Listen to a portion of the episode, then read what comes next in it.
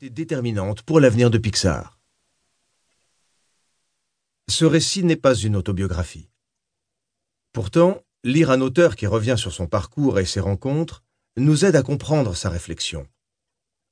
Dans les années 50, chaque dimanche, le petit Edwin, plaqué devant l'écran noir et blanc de la télévision familiale, est captivé par l'émission de Walt Disney qui explique lui-même comment il incorpore les dernières trouvailles techniques dans ses films d'animation. Le jour où, devant cet écran, Ed réalise que le génie d'un film d'animation est de faire croire que les personnages dessinés pensent, il décide de devenir créateur de ce type de film. Originaire de l'Utah, il y fait ses études et obtient un doctorat en physique et en informatique. Il rencontre Ivan Sutherland et se lance alors dans l'infographie. C'est au contact de ses camarades à l'université qu'il apprend que la collaboration et la créativité sont des atouts majeurs pour réussir. En 1972, il réalise son premier film, Hand, qui est une animation de sa propre main. En dépit de la technologie rudimentaire de l'époque, il décide qu'il concevra un jour le premier long métrage d'animation. Le multimillionnaire Alex Schur lui offre sa première opportunité bien qu'il soit très jeune. Catmull est ainsi promu directeur du New York Institute of Technology. En 1977, George Lucas ébranle le monde cinématographique avec Star Wars. Catmull rencontre George Lucas et obtient un poste dans les studios d'animation de Lucas. C'est là que Catmull, avec l'aide de quelques collaborateurs, invente un ordinateur spécialisé dans la conception graphique et le nomme le Pixar Image Computer. Pourtant, c'est sa rencontre avec John Lasseter, fraîchement renvoyé de Disney Studios en 1983, qui est déterminante pour l'auteur. Ensemble, ils travaillent sur un court-métrage en images de synthèse, Les aventures d'André et Wally B, qui remporte un succès sans précédent à SIGGRAPH, grâce à la tension émotionnelle présente dans le film. Catmull comprend alors l'importance de l'association entre les artistes et les informaticiens pour faire passer l'émotion dans les dessins. Malgré cela, l'ordinateur Pixar se vend mal.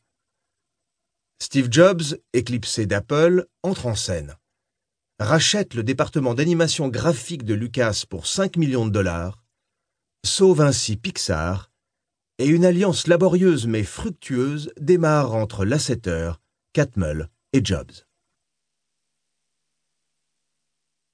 Une culture d'entreprise créative se fonde sur la franchise et l'esprit critique. La franchise, plutôt que l'honnêteté qui véhicule une morale, est le fondement d'une culture d'entreprise créative. Lors des réunions de travail, aucun participant ne doit se sentir stupide ou indélicat s'il émet une opinion quelle qu'elle soit. De nombreuses compagnies sont aveugles aux problèmes structurels cachés.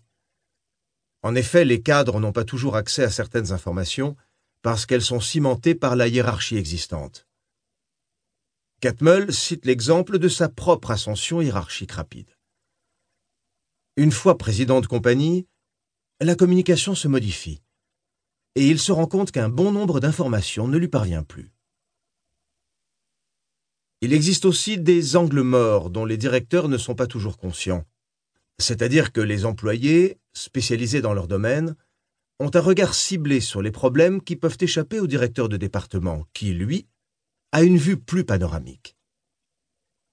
Certaines dissimulations sont celles que nous nous imposons à nous-mêmes sans le savoir. Le fait de s'accrocher au passé qui inconsciemment nous rassure en est une. Une autre est de favoriser aveuglement et sans s'en rendre compte les propos d'une personne que l'on connaît bien plutôt que ceux de quelqu'un qui nous est plus ou moins étranger. Pixar a mis en place des mécanismes pour atténuer les effets pervers de la hiérarchie et de l'aveuglement. Pixar a développé huit mécanismes pour gérer la créativité dans l'entreprise. Le premier mécanisme est de mettre en place des réunions quotidiennes pour que chacun puisse prendre l'habitude de présenter un travail incomplet, sujet à critique.